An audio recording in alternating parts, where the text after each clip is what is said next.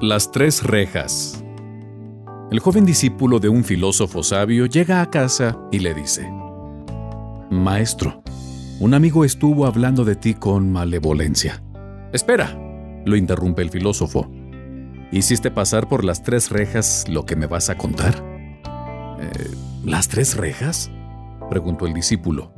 Sí, la primera es la verdad.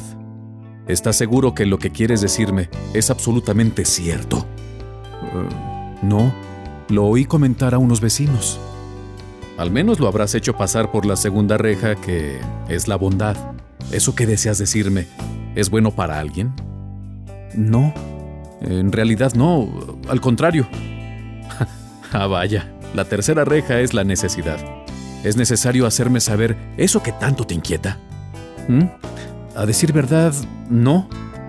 Entonces, dijo el sabio sonriendo, si no es verdad, ni bueno, ni necesario, sepultémoslo en el olvido. ¿Cuánto más sanas estarían las relaciones humanas si todos hiciéramos pasar por las tres rejas aquellas cosas de las que nos hacemos eco?